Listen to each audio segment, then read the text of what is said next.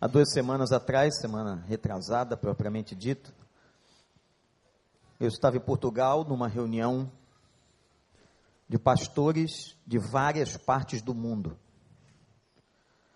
Todos os continentes estavam representados ali, alguns de megas igrejas no planeta, e nós estávamos conversando e num congresso sobre a situação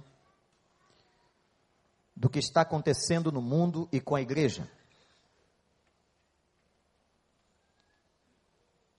Eu quero conversar com os irmãos e trazer uma palavra que creio que o Espírito colocou no meu coração para lhes entregar,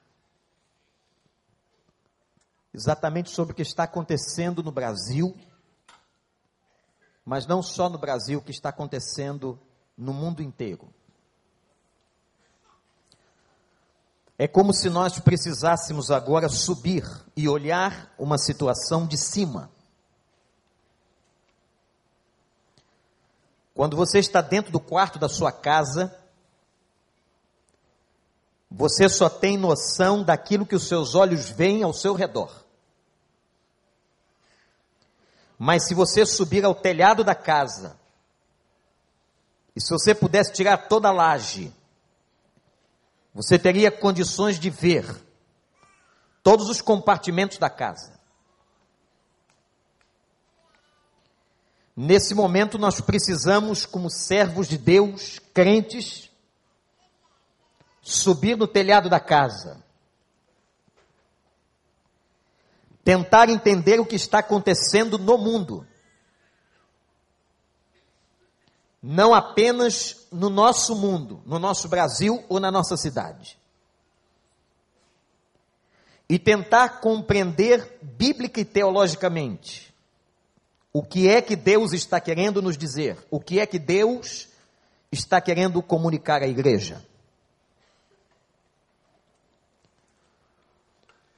Já há algumas semanas eu tive vontade de trazer aos irmãos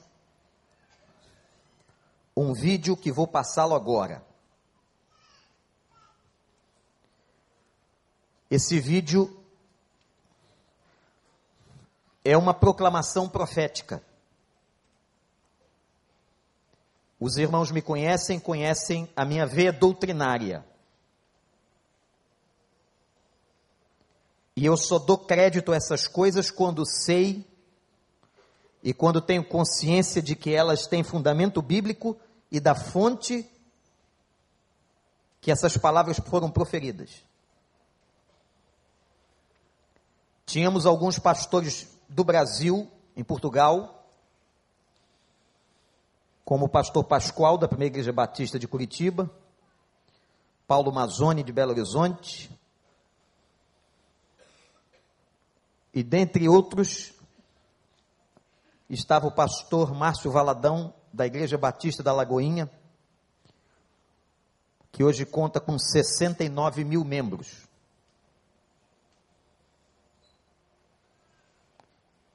Ele fez um pronunciamento à sua igreja profético. Que eu gostaria de usar este vídeo como se fosse parte do meu sermão ou das minhas próprias palavras. É um vídeo um pouco maior que requer a sua atenção. Nós vamos ver dois. Esse é sobre o Brasil e sobre o que está acontecendo na nossa nação. Eu queria que você prestasse muita atenção, que você pudesse ouvir com os ouvidos espirituais e que o irmão e a irmã possa ver o tamanho da nossa responsabilidade.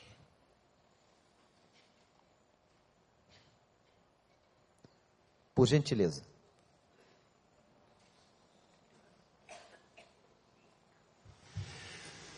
Nós estamos claramente passando por um tempo de juízo no Brasil. A derrocada da nossa economia, a violência crescente, as catástrofes naturais sem precedentes, as pragas manifestas por epidemias e doenças que há pouco tempo nem se conhecia e tantas outras realidades que afetam tragicamente a vida dos brasileiros hoje. Não são apenas uma infeliz coincidência. Deus está açoitando uma nação que não reconheceu o tempo da sua visitação e desprezou a graça que lhe tem sido oferecida. Que o Espírito, que o Espírito foi derramado sobre o Brasil, ninguém pode negar. Nas últimas décadas vimos muitas manifestações do seu agir produzindo movimentos sobrenaturais e abrindo portas amplas à pregação do Evangelho. Profetas e mais profetas se levantaram aqui e vieram de outras nações para soprar fôlego de vida sobre nossa nação. O que fizemos, porém, com tudo isso? O Brasil dos 40 milhões de evangélicos de hoje é mais podre e mais corrupto do que o de ontem, que tinha menos crentes.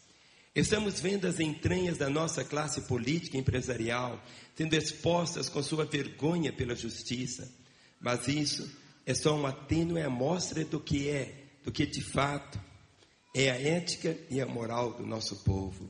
Sim, do nosso povo. Pois a desonestidade indecente não é marca apenas dos políticos, mas de grande parte de nossa população, incluindo pobres e ricos, cultos e indoutos, descrentes e evangélicos. Infelizmente, professar a fé em Jesus não denota mais o compromisso de andar como ele andou. Eu gostaria de dizer outra coisa, mas minha percepção profética não permite. Nossos próximos anos não serão fáceis. De uma forma geral, as coisas vão piorar. Não falo apenas de economia, pois para isso não é necessário ser profeta mas de tragédias que abalarão as estruturas da nossa nação. Guardem o que estou dizendo.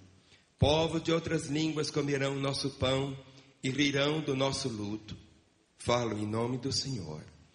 Uma leitura de Jeremias 5 pode nos ajudar a enxergar o Brasil de hoje como Deus enxerga. Recebi esse texto de uma jovem durante um tempo de oração e entendi perfeitamente o recado de Deus sua vara fustigará os nossos lombos. Até quando? Até que sejamos quebrantados como nação. Historicamente, quando Deus envia juízo, Ele encontra o remanescente que o busque e que aplaque a sua ira. Que façamos parte disso. Permanecer fiéis não nos livrará completamente das dores da disciplina, mas nos dará a força que precisamos para resistir e a oportunidade para sermos testemunho e voz profética no meio do caos. Temos que nos arrepender. O altar tem sido profanado nessa nação e a oferta do Senhor desprezada. Se é verdade que milhões e milhões lotam os templos, é verdade também que uma grande parte está servindo a mamon, cultivando sua velha ganância, buscando o brilho da prata, só que agora em nome de Jesus. Pior, isso inclui uma parte considerável da classe pastoral. Temos que nos arrepender da feitiçaria, não somente daquela que é feita nos terreiros e encruzilhadas, mas da que é praticada nos altares evangélicos. Chega a ser absurda a supersticiosidade e o sincretismo maligno fomentados por uma legião enorme de falsos mestres e falsos profetas que se multiplicam como ratos. A venda de objetos e rituais com supostos poderes miraculosos mistura o comércio com o engodo na casa de Deus.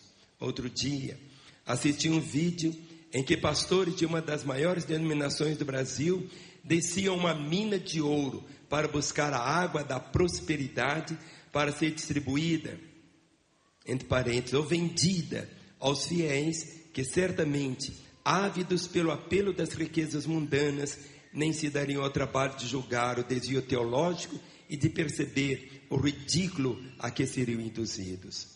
Uma liderança cristã que ilude seu povo com águas da prosperidade, rosas sagradas e lascas da cruz, não é melhor que os pais de santo que fazem o mesmo em seus terreiros. Na verdade, é pior. E que diferença há entre um esotérico que confia no seu patuá e um crente que, em vez de colocar sua fé em Jesus, recebe um amuleto gospel? seu pastor e o pendura em sua casa como fonte de proteção? Nenhuma. Temos de nos arrepender da idolatria, não só que se pratica em procissões e templos consagrados a entidades mortas, supostos santos que têm boca, mas não podem falar. Há também idolatria às personalidades humanas nas igrejas protestantes, com líderes e artistas sendo alçados pelo povo à categoria de semideuses, acima do bem e do mal. Muitos deles com um testemunho tão sujo que não mereceriam admiração nem nos santos do mundo. Como Deus não visitaria com juízo uma nação que, tendo sido apresentado o Evangelho, segue expondo sua imoralidade a céus abertos nos carnavais e marchas gays da vida. Nossos governos erotizam crianças em escolas públicas com materiais pornográficos e nossas leis dizem bem-vindo ao homossexualismo e toda forma de perversão sexual. Mas será que esse espírito não está livre de atuar também nas casas das famílias brasileiras e em muitos espaços da própria igreja? Pornografia, adultério, pedofilia, prostituição e pederastia não marcham também aos altares? E o que dizer dos pastores e personalidades gospel que estão no segundo ou terceiro casamento sem argumentos bíblicos que lhes desse tal direito, ou dos que usam seu feitiço travestido de unção para seduzir ovelhas aos matadores da imoralidade. Não estou falando de uma nação ignorante. O Evangelho foi apresentado ao Brasil. Muitos dos que afrontam a santidade de Deus, ou estão na igreja, ou passaram por ela, e decidiram voltar ao chiqueiro do mundo. A maioria absoluta já ao menos ouviu a palavra, ou teve oportunidade de fazê-lo e não quis. Portanto, somos indesculpáveis. Se Jesus proclamou juízo sobre a cidade onde viveu, dizendo: Tu, Cafarnaum, elevar-te-ás porventura até o céu, descerás até o inferno, porque se em Sodoma se tivesse operado os milagres que em ti se fizeram, teria ela permanecido até o dia de hoje. Se ele chorou sobre Jerusalém, lamentando o fato de que seus filhos seriam entregues à espada, já que não reconheceu o tempo da sua visitação, conforme Lucas 19, 41 a 44. Por que seríamos nós poupados, tendo desdenhado tanto da verdade como nação? Obviamente, no meio de tudo isso, há um povo fiel, um remanescente que teme ao Senhor e respeita a sua palavra, como nos dias de Elias Enquanto Israel era fustigado com seca e a fome, sete mil joelhos recusavam curvar-se diante de Baal, como no cativeiro babilônico. Deus encontrou Daniel, Ananias, Misael e Azarias, entre outros, para manter a honra do altar. Há muitos crentes, igrejas hoje, que remando contra a maré, permanecem na verdade. Que nos esforcemos para fazer parte desse remanescente pois é dele que pode brotar de novo a misericórdia. Os próximos anos não serão fáceis. Fique você avisado disso. A vara de Deus sobre os lombos do Brasil já começou a arder e será pesada. Não é mero castigo, mas a disciplina de um pai que quer essa nação de volta. Ele é justo em fazê-lo, não questione. Apenas disponha-se a ser um argumento que aplaque a sua ira, a permanecer como uma testemunha fiel no meio das trevas, a chamar pessoas para viver no verdadeiro Evangelho e a interceder como legítimo sacerdote para que a justiça e a genuína fé cristã possam de fato voltar a prosperar. Não me entenda mal, eu lhe peço. Eu não sou um irresponsável, unindo-me a Satanás para acusar a igreja, sou parte dela, eu a amo Sinto vergonha dos seus pecados, porque eles são meus também. Quero me unir ao Espírito e gemer por ela. Quero ser um argumento para que a esperança e a fé verdadeira, comprometida com a palavra, não se apaguem de vez nessa nação. Ao contrário, que se multipliquem, até que possamos virar esse jogo e ver o Senhor recolhendo a vara da punição. Por favor, junte-se a mim nessa busca. Os próximos anos não serão fáceis para nós, mas há um caminho. Vamos ler juntos? Se o meu povo, que por mim se chama, se humilhar e orar e buscar a minha face, e se converter dos seus maus caminhos, então eu ouvirei do céu, perdoarei os seus pecados e sararei a sua terra. No arrependimento e na fidelidade está a nossa esperança.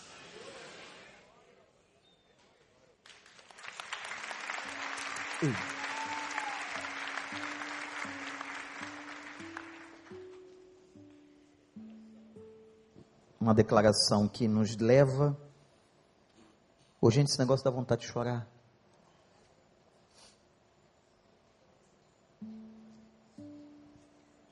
Está falando de nós.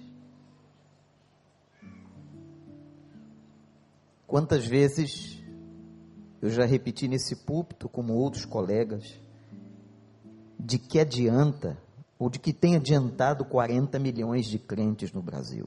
Nós estamos piores.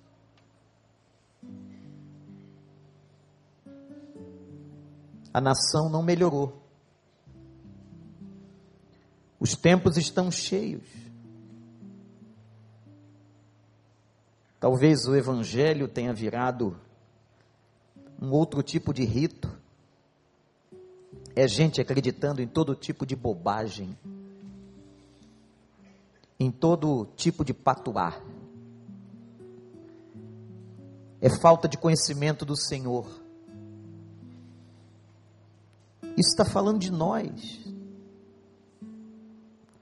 Você não imagina, eu conversei com o pastor Márcio, as dores que ele sentiu quando Deus lhe mostrou essa palavra. Vocês viam que ela estava escrita, o povo lia no jornal que a igreja publica, ele acompanhando e o povo acompanhando a leitura. E quantas e quantas dores a gente não sente ouvindo uma coisa dessa. O problema do Brasil não é só um problema de governo, de política. O problema do Brasil é um problema nosso. É um problema de crentes, ou entre aspas, crentes, que pensam que são crentes. De gente que tem só medo de Deus. Que acha que a igreja é só um bom lugar para criar seus filhos. Mas que não tem experiência de conversão tem muita gente na igreja que não tem experiência de conversão.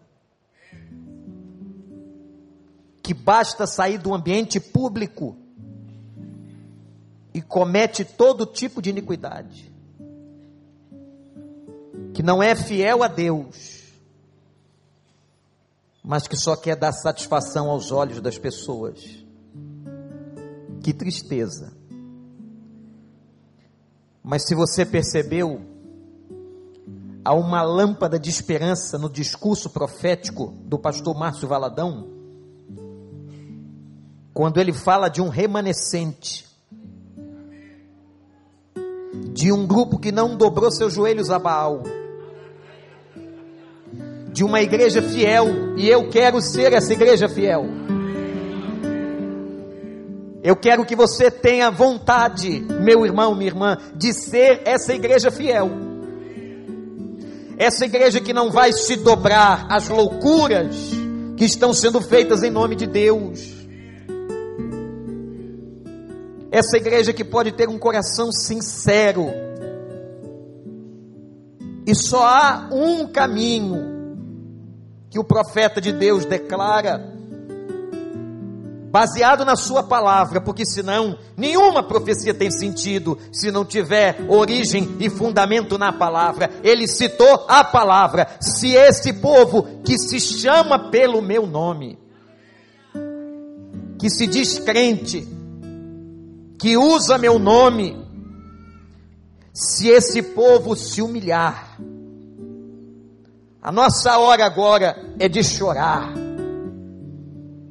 o que melhor a gente pode fazer pelo país, além do que já tem sido feito nas manifestações, o melhor, ainda melhor e o mais excelente é nós nos humilharmos e orarmos. Buscarmos a face de Deus e pedirmos a Ele, Pai, tem de nós misericórdia. Pai, retém a tua mão de juízo, a misericórdia, como já nos ensinava o pastor Ivênio, tantas vezes pregando neste púlpito, é a interrupção do juízo. Sabe por que, que veio o juízo? Porque muitos de vocês aqui lembram do que era a igreja 30 anos atrás. Uma igreja minguada, perseguida, uma igreja inexpressiva, mas era um povo que clamava ao Senhor por crescimento e por graça. Muitos aqui se converteram há 30 anos atrás e viram o derramamento de Deus nas igrejas evangélicas brasileiras. Viram como Deus veio com graça e misericórdia. Os templos começaram a encher, os batistérios começaram a batizar pessoas. As pessoas começaram a se converter. um pai de santo do estado do Rio, começou as suas sessões espíritas dentro do seu centro de Umbanda, usando a Bíblia e o Salmo 23. De tanto que ele usou a Bíblia e o Salmo 23, ele se converteu. E aquele centro hoje é a Igreja Batista de Sana. Isso é avivamento, irmão. É Deus operando milagre, é Deus tirando pessoas do inferno. As igrejas começaram a encher, os jovens começaram a chegar. Os retiros de jovens era a multiplicação de jovens indo à frente. Há irmãos que estão aqui que dirigiram grupos de jovens, como o Clube Bíblico de Marechal Hermes, que tinha jovens sentados na rua para ouvir a palavra e naquela época não havia a atração de um cantor evangélico ou de uma super banda, era um violão e a unção do Espírito Santo. Quantos se converteram? Quantos foram chamados ao ministério?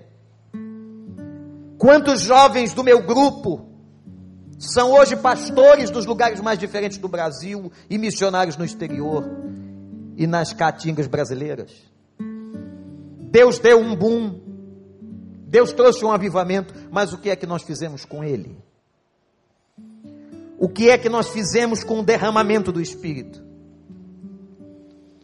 Alguns debochavam, alguns nos seus legalismos questionavam a ação do Senhor.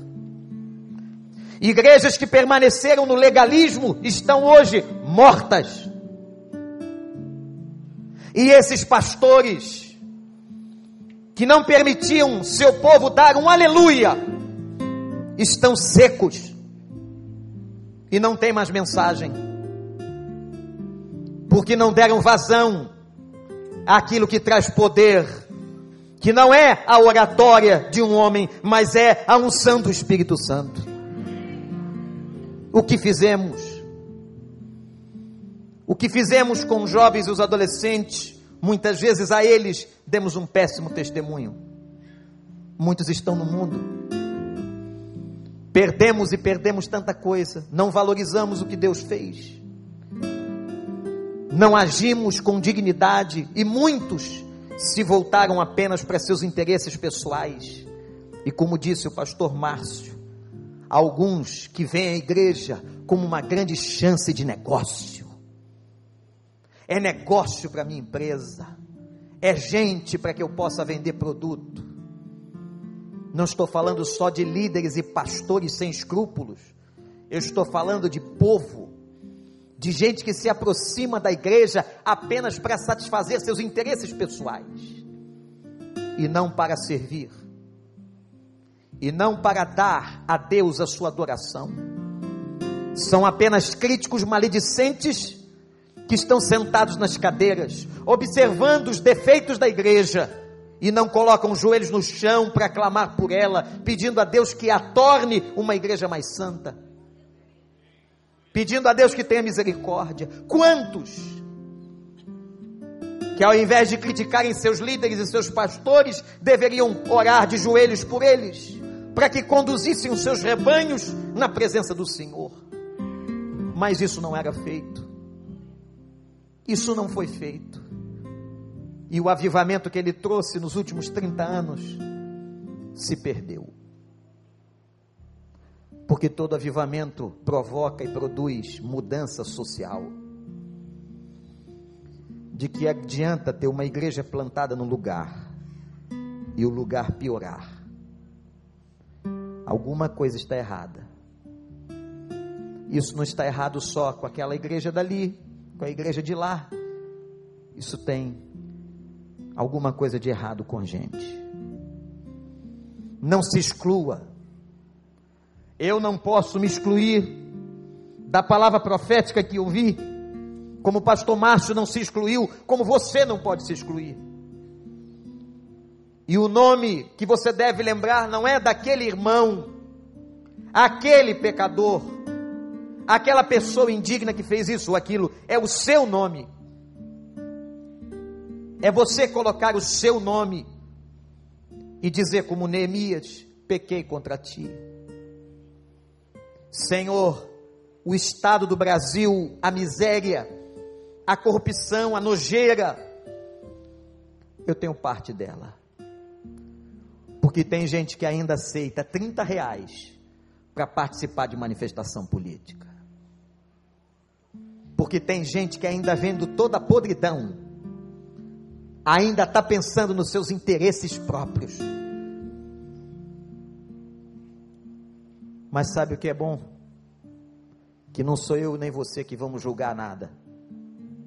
O justo juiz. Há um justo juiz. A vida não termina aqui. Há um justo juiz que vai colocar sob juízo quem ele quiser. E a Bíblia diz: anote, cada um dará conta de si a Deus. Não é o marido pela mulher, o filho pelo pai. Eu e você compareceremos diante do trono da graça e vamos dar conta dos nossos atos, pensamentos e atitudes. Seja o remanescente seja aquele grupo que não se dobrou a Baal. Eu quero que essa igreja seja remanescente e uma igreja que seja purificada no Senhor. Que nós sejamos fiéis. Irmãos, tempo de crise é tempo de fidelidade. É tempo de voltarmos face a face para Ele. É tempo de pedirmos perdão. É tempo de arrependimento. É tempo de chorar que duro no coração ligar uma televisão na Europa e ver o que se fala dessa nação. O que se fala de todos nós. É difícil ouvirmos os discursos e não perguntarmos o que nós temos com isso. O que você tem com isso quando tenta passar à frente nas filas. O que você tem com isso quando você quer dar um jeitinho para se dar bem? O que você tem com isso quando você aprendeu na desgraça da lei de Gerson que você tem que levar vantagem sobre os outros? O que é que você tem com isso? Nós temos tudo com isso. De um problema que está na raiz da cultura, no sangue do DNA de todos nós e só o sangue de Jesus pode purificar o nosso sangue. E de uma fé que desde que os colonizadores chegaram aqui, trocavam por espelhos, trocavam por pedaços de pau. Essa é a nossa fundação.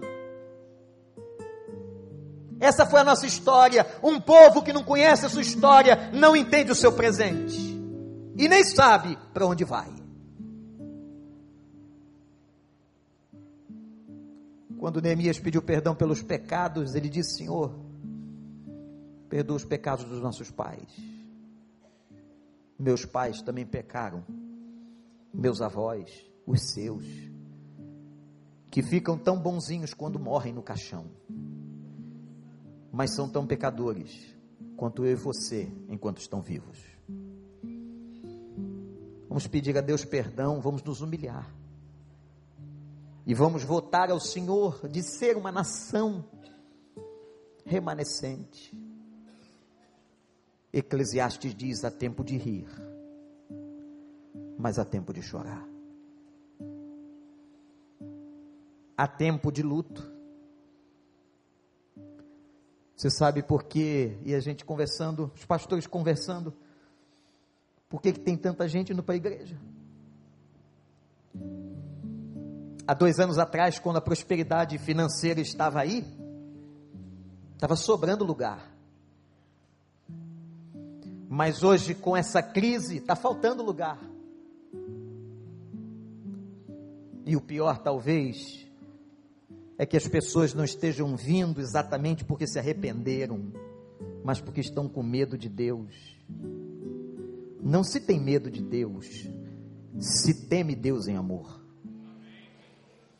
Não venha para cá porque você está em crise, está sem dinheiro, desempregado. Esse não é o Deus que nós cremos. Nosso Deus não é Deus de barganha. Ele não troca fidelidade por um vestido novo, por um carro zero, ou por uma promoção. Ele quer seu coração, sua vida, porque Ele te ama. Ele quer a salvação da sua alma.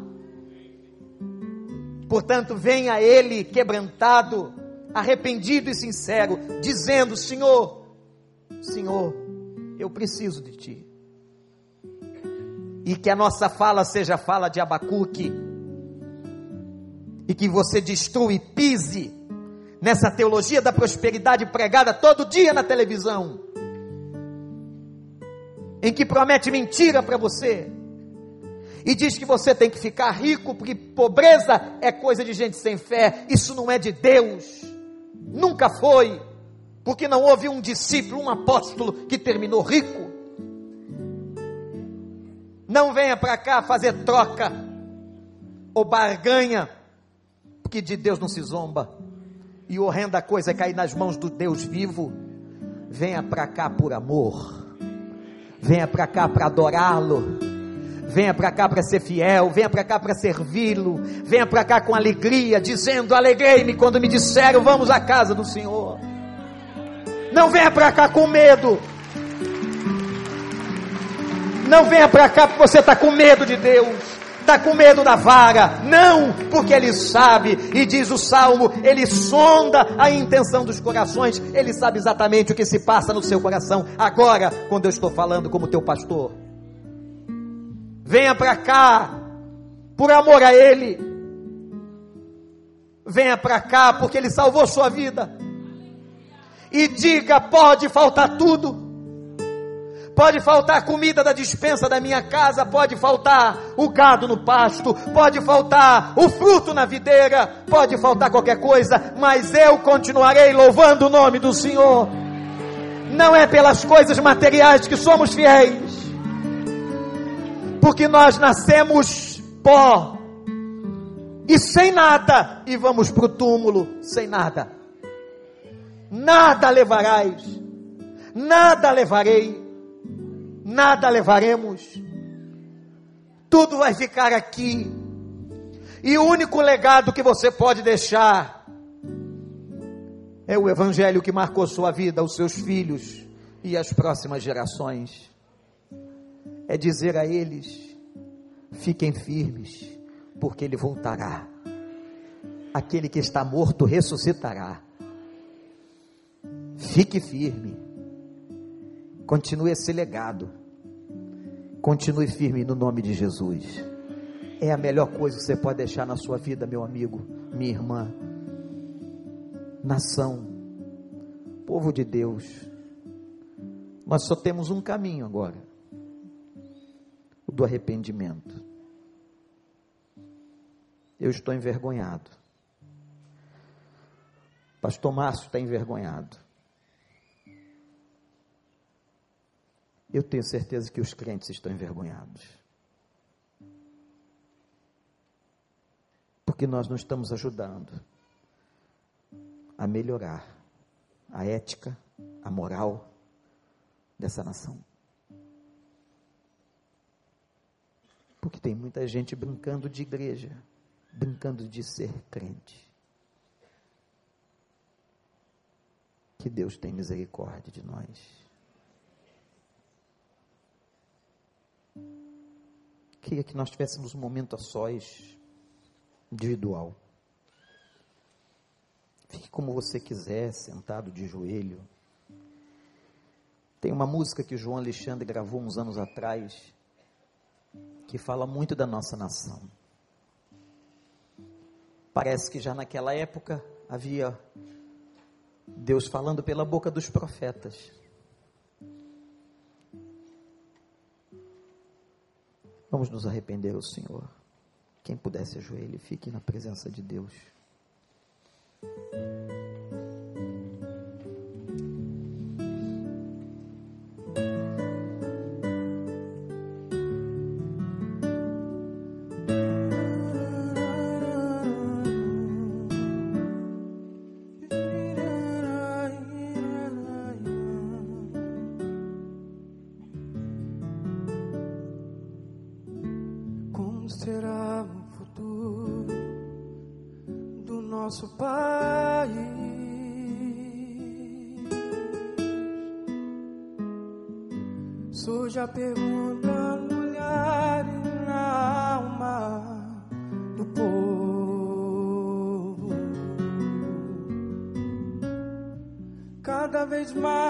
Cresce a fome nas ruas, nos morros.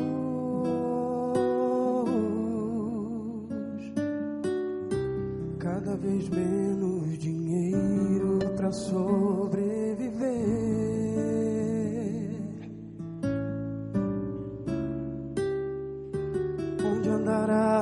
justiça, outrora perdida.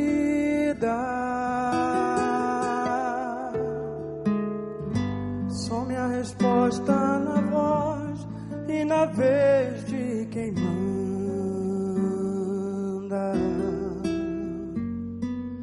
Homens com tanto poder e nenhum coração.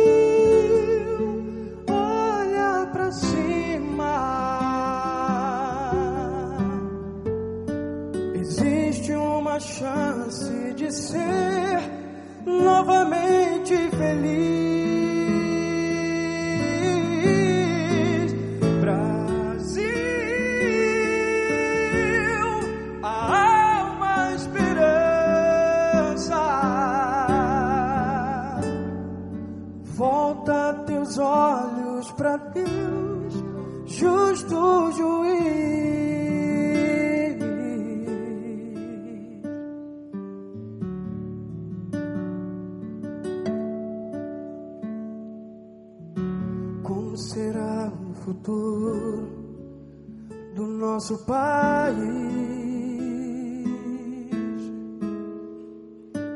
Surge a pergunta no olhar e na alma do povo.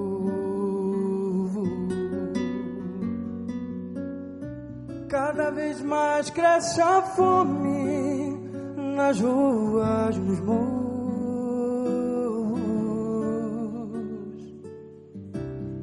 Vez menos dinheiro para sobreviver.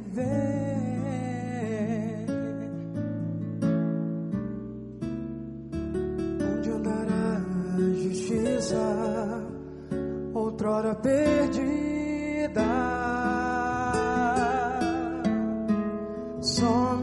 resposta na voz e na vez de quem manda.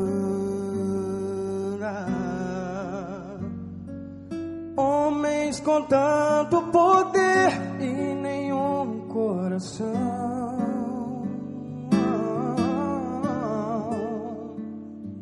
Gente que compra e que vende a moral da nação.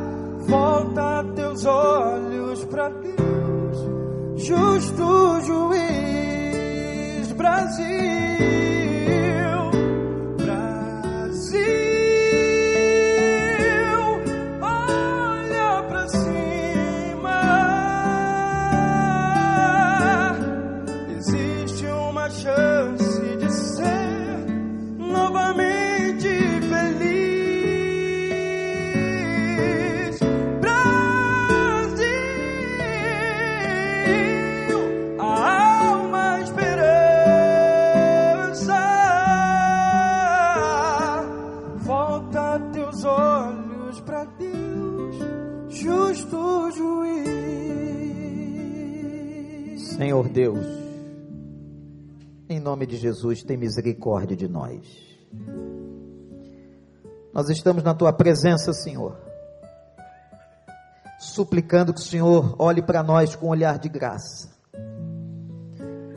Perdoa os nossos pecados, perdoa os meus pecados, perdoa os pecados do teu povo aqui, que se reúne nesta manhã para te adorar. Lava-nos, Senhor, com teu sangue. Perdoa, Senhor, as oportunidades perdidas, os maus testemunhos. Perdoa porque nós não vimos que o Senhor trouxe um grande avivamento nessa nação. E hoje, ó Pai, a vara de juízo nos disciplina. Mas ainda assim, quando nós vemos a vara do juízo, nós louvamos porque é sinal de amor, porque o Pai disciplina quem ama. Obrigado, Senhor. Abençoa cada vida que está aqui, cada coração, que seja íntegro, que faça parte do remanescente, de gente fiel, e por causa deles, por causa desses, Senhor, que oram nas madrugadas, que suplicam, que fecham sua boca para maledicência, que colocam em sinceridade seus corações, é por isso e por eles que o Senhor sempre na história acabou ouvindo a súplica. Que haja esse remanescente aqui. Que nós o sejamos. Em nome de Jesus, Pai.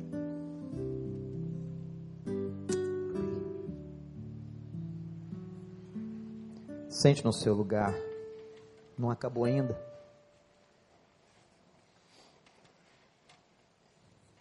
E o que é que está acontecendo no mundo? Sobe um pouco mais alto no telhado agora. Depois de ter entendido o juízo de Deus sobre nós, o que é que está acontecendo no mundo? No Brasil, Deus está disciplinando. Mas vocês vão ver o que Deus está fazendo através de uma tragédia.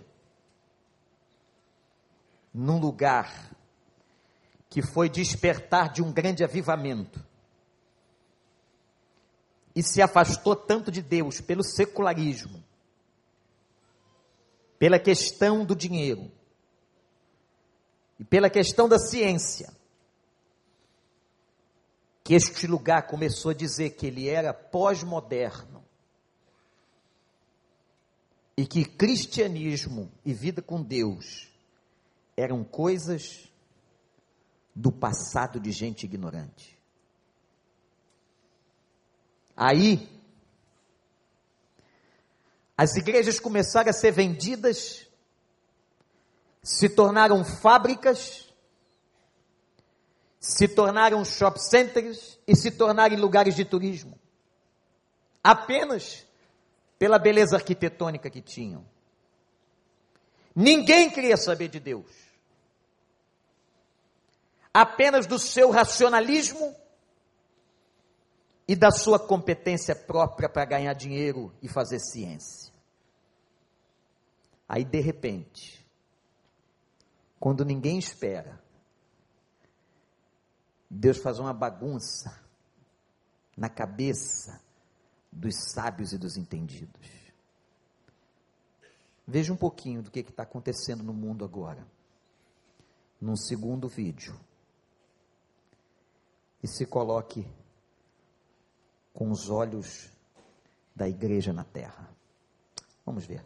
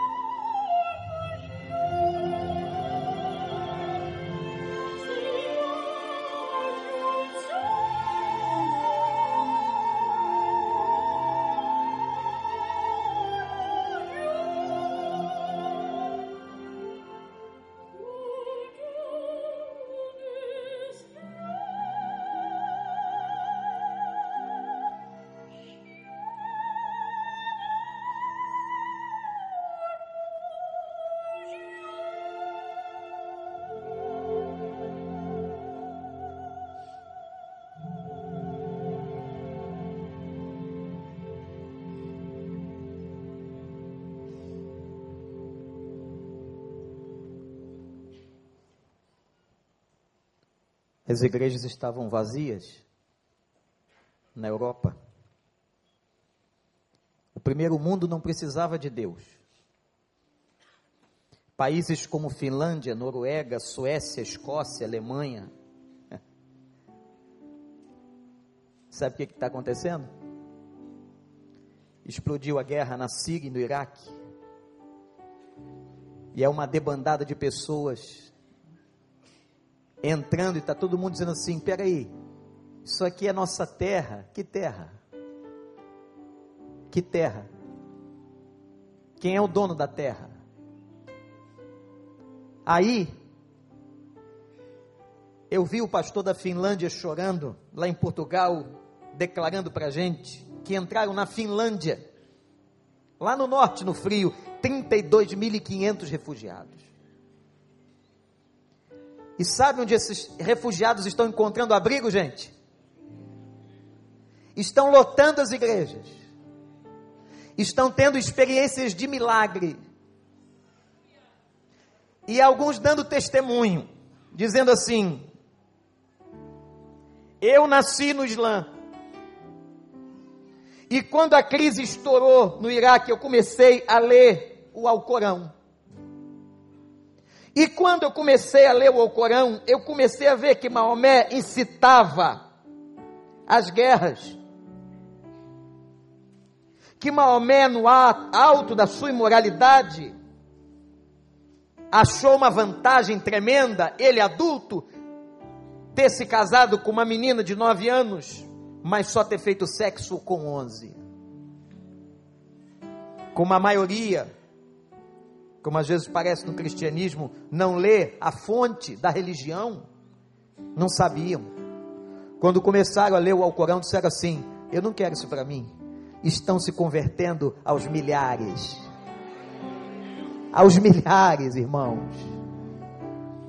Aí nós estamos vendo que são as igrejas na Europa hoje a fonte de ajuda humanitária é lá que eles vão buscar água.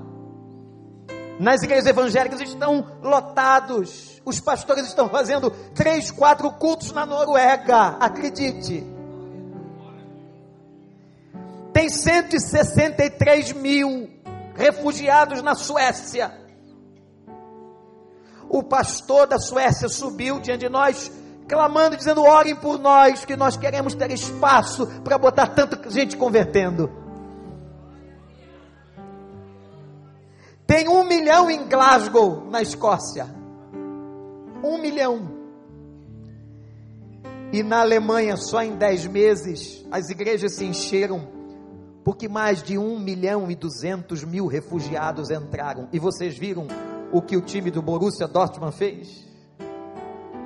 Quando a governada, a classe A começou a ficar cheia de dedo e vendo criança morrer na praia e não fazer nada, os caras foram para o estádio, o estádio inteiro mostrou uma faixa que você leu aqui: refugiados, sejam bem-vindos. De quem é o mundo, de quem é a terra? A Bíblia diz assim: o mundo é do Senhor e a sua plenitude. Deus mandou Abraão sair lá do Iraque e disse: A tua terra vai ser lá em Canaã. São mais de 3 milhões de pessoas que começaram a sair. Sabe quantos refugiados temos hoje na Europa? Mais de 8 milhões de pessoas. Mas esses pagam 10 mil dólares para subir naquele bote. Os refugiados que vocês estão vendo são aqueles que pagam para entrar num bote para entrar no porão de um navio e muitos não conseguem chegar. Mas os que não têm dinheiro, os pobres, estão morrendo na Síria, debaixo dos bombardeios, porque não tem. Teve um homem que foi pedir para entrar no navio e fugir, e o capitão exigiu que ele defraudasse sua mulher e suas filhas. Esse é o mundo. Agora as igrejas da Europa estão lotadas. Me lembro daquela parábola que o Senhor da festa mandou chamar os bacanas. É uma alusão aos judeus. Recusaram. O primeiro disse: Não posso. Comprei uma junta de bois e tem que ver. Vai com seus bois para o inferno. Foi para o segundo: Comprei uma casa, uma propriedade, tenho que ir lá tomar conta. Não vou na festa, não. Enfia a sua casa na sua sepultura. Quando o Senhor viu que tinha lugar, disse: Chamem todos os que estão nos becos, nas vielas, nas ruas, e mandem vir para a minha festa, que a minha casa se encha, diz o Senhor. O servo foi pelas ruas, pelos becos e pelas vielas, chamou todo mundo e disse ainda: a mensagem que talvez seja a mensagem da igreja: ainda há lugar. ainda há lugar. Se você ainda não se converteu de coração, ainda há lugar. E até aqui, até aqui, gente, você não sabe quanta quantidade de haitianos tem na cidade. Quantas pessoas. E nós temos aqui congregando conosco já alguns domingos, um refugiado da Síria.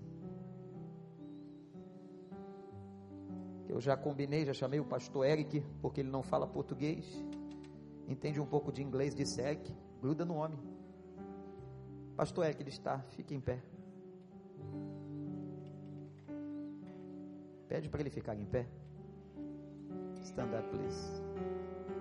Por gentileza, pode trazê-lo aqui?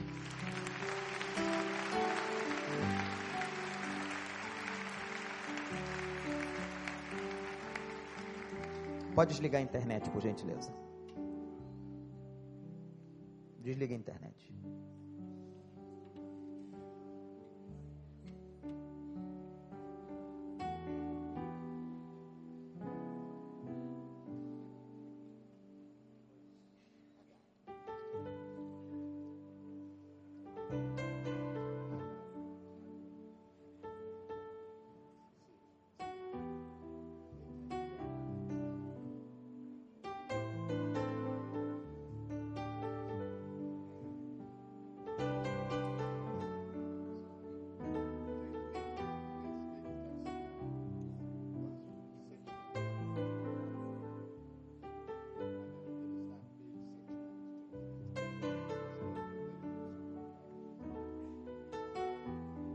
Tem um filhinho de sete anos que está na SIG que ele quer trazer para cá. Vamos ficar em pé, irmãos.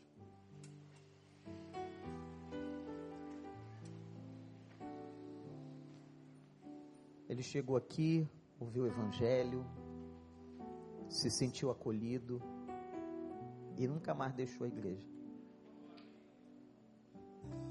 Vamos orar por ele. Eu fico imaginando como é que seria ficar longe do meu filho. Você já imaginou ficar longe do seu de sete anos? Ele deve estar sentindo dor. Ele é só um exemplo. O que é está acontecendo aí? Que o Espírito Santo nos ajude nessa manhã, irmãos. Tenha misericórdia de nós. Para a gente entender que, que Deus está querendo fazer. E uma coisa eu tenho certeza: eu não entendo muito de Bíblia. Faz muitos anos que eu estou tentando entender. Mas uma coisa eu tenho certeza: o rei está voltando.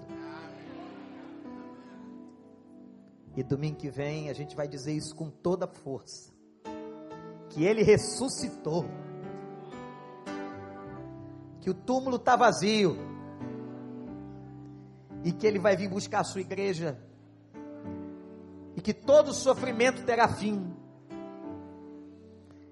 e que todos nós vamos para o mesmo lugar e não haverá mais divisão geográfica de terras, e ele será o nosso sol. Não haverá eleições porque ele será o Senhor. E quando a gente estiver vendo ele vindo, nós diremos: Jesus Cristo é o Senhor. E todo olho verá, e toda língua confessará. Estende tua mão para cá. Meu Deus, meu Pai, obrigado por esta manhã, porque não é sempre que a gente ouve o que gostaria, mas é muito bom ouvir o que o Senhor quer dizer. Obrigado pela visão que tivemos e pela visão profética que deste ao pastor Márcio Valadão na cidade de Belo Horizonte. Isso está sendo proclamado em todo o país. Ó Deus, tem misericórdia de nós. Tem misericórdia deste mundo perdido. Ó Deus, aproveita, Senhor. Aproveita e manda fogo do céu sobre nós, da misericórdia, da graça e do avivamento. Tem misericórdia dos refugiados em tantas partes do mundo e que os nossos irmãos na Finlândia, na Escócia, na Alemanha, que as nossas igrejas, Senhor, possam estar de braços abertos para receber e ver a oportunidade dessas pessoas encontrarem Jesus Cristo como Salvador. Pai, abençoa este irmão que está aqui. Em nome de Jesus, dá graça sobre ele, Senhor. Suplicamos a tua misericórdia e que brevemente ele possa trazer o seu filho. Tu sabes o quanto é difícil para os homens, mas para ti nada é impossível, Senhor. Obrigado porque o Senhor nos deu pelo menos um para cuidar. Pelo menos um. Parece que está chegando mais. E eu quero declarar para o Senhor que as portas dessa igreja estão abertas, Senhor porque é a tua igreja, não é nossa. E nós fomos mandados a cuidar de qualquer pessoa em qualquer tempo, a qualquer hora. Abençoa, dê graça este irmão, que ele possa ter tido uma profunda e real experiência com o nome de Jesus. Ajuda o pastor Eric, Senhor. Ajuda aqueles que estão trabalhando com discipulado em nome de Jesus. Amém.